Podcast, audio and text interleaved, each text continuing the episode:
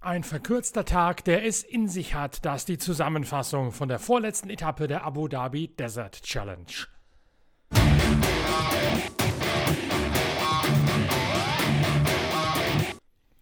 Nebel und Temperaturen von unter 30 Grad, das ist durchaus ungewöhnlich für diese Jahreszeit in der Region von Abu Dhabi, in der gerade die Desert Challenge tobt, der zweite Lauf zur Marathon-Weltmeisterschaft.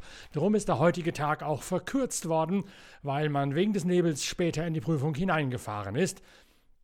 Nasser Al-Attiyah konnte seine Desert Challenge in der Tat nicht wieder aufnehmen. Nach seinem dreifachen Überschlag am Vortage haben die Mechaniker es nicht geschafft, den Toyota Hilux wieder so zu richten, dass der Überrollkäfig den Sicherheitsbestimmungen der FIA, also der Sportkommissare, Genüge getan hätte.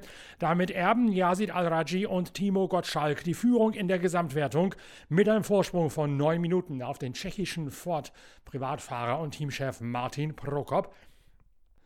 Auf der vierten Etappe von Madinat Sayed in Richtung der E15-Unterführung bis zurück bei der E90 in das Tal von Liva und zum Städtchen Kisgatsch schließlich dann nach Kaser in den Zielstrich hinein. Dort lassen es Al-Raji und Gottschalk bewusst vorsichtig angehen, um nichts mehr zu riskieren, denn der Sieg steht für die beiden über den besten Einzelklassierungen des Tages.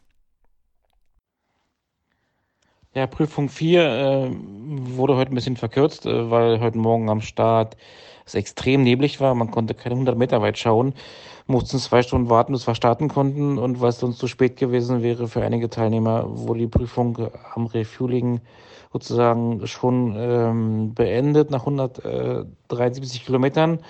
Generell eine Mischung aus äh, recht schnellen äh, Passagen mit, mit etwas kniffligen Dünenpassagen, teilweise recht viele oder recht große, hohe Dünen, wo man mal ein bisschen mehr Anlauf nehmen musste oder noch einen zweiten Versuch hm, starten musste.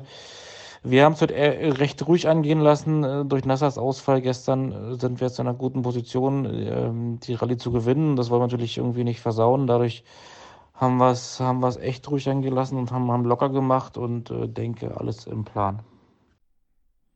Al-Raji und Gottschalk holen trotzdem eine weitere Minute Vorsprung auf Martin Prokop raus und sind jetzt vor dem kurzen Zurückrollen in Richtung Abu Dhabi die klaren Favoriten. Es wäre der erste Sieg für einen Saudi in der Geschichte der Abu Dhabi Desert Challenge, ja gar in der Geschichte der Marathon-Rallye-Weltmeisterschaft.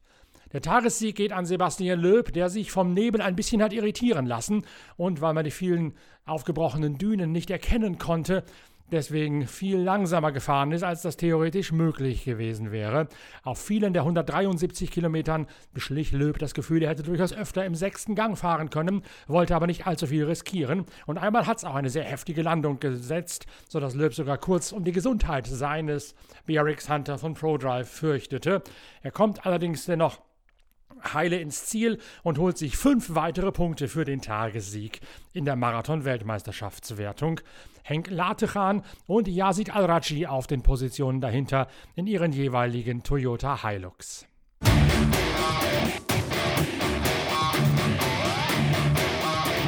In der T3-Klasse hatte Matthias Ekström mit einem neuen Motor bewährt den Tag gewonnen vor Seth Quintero und João Ferreira in einem Yamaha von X-Raid. Quintero mit seinem deutschen Beifahrer Dennis Zenz bauen damit ihre Führung in der Gesamtwertung dieser Prototypenklasse der Side-by-Side -Side weiter aus. Ja, im Ziel, Tag 4 Abu Dhabi Desert Challenge. Ähm, ich muss sagen, war eine schöne Stage heute. Ähm, bisschen schneller wie die letzten Tage. Äh, nichtsdestotrotz nicht weniger gefährlich. Aber wir sind gut durchgekommen, haben gleich am Anfang guten Rhythmus gefunden, haben nach 30 Kilometer den Rokas Batschuska vor uns eingeholt, drei Minuten, äh, sind dann, glaube ich, dann bei Kilometer 70 dann auf äh, Scheich Al-Qassimi aufgelaufen, im Mini, mit dem sind wir dann so 30, 40 Kilometer parallel gefahren. Das hat uns ein bisschen Zeit gekostet, weil wir in den Dünen ist er recht langsam gefahren ähm, und ist dann auf der Geraden äh, in Zwischenstücken immer wieder weggezogen und dann wieder früh gebremst. Es hat ein bisschen gekostet, nichtsdestotrotz sollte es am Ende, glaube ich, Platz 2 sein bei den T3-Fahrzeugen. Ähm, wobei da äh, noch eine Strafe aussteht für Matthias Ekström, der heute gewonnen hat. Äh, der hat gestern Motor getauscht, äh, wahrscheinlich dann 50 Stunden, die eigentlich auf den heutigen Tag angerechnet werden. Äh, da sind wir jetzt gerade in Erklärung dran. Ähm, nichtsdestotrotz, wir konnten den Abstand auf Jones vergrößern sind jetzt mit circa 30 Minuten im Gesamtklassement T3 am Führen, äh, was sehr gut ist. Und auch äh, in der Weltmeisterschaft haben wir heute ähm, einen Punkt Vorsprung geholt, äh, heißt, wir sind dort auch am Führen. Ja, morgen nochmal 208 Kilometer ähm, vom letzten Jahr. Ich, ich gehe davon aus, dass es eine ähnliche Prüfung ist wie im letzten Jahr, aber wir zurückfahren nach Abu Dhabi. Ähm, sollte recht, eine recht flüssige Prüfung sein, äh, mit auch viel Tracks. Ähm, nicht den höchsten Anforderungen, nicht, dass trotzdem müssen wir wachsam sein.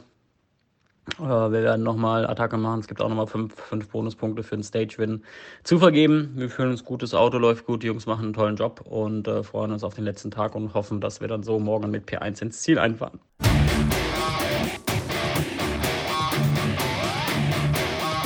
Bei den Motorrädern muss Pablo Quintanilla die Segel streichen. Etwas mehr als 200 Kilometer schafft der Chilene. Dann gibt sein Motorrad den Geist auf.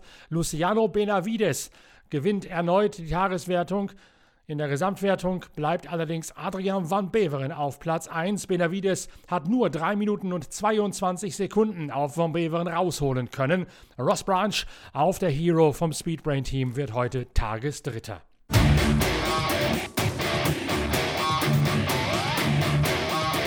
Ein Tag steht noch auf dem Programm bei der Abu Dhabi Desert Challenge.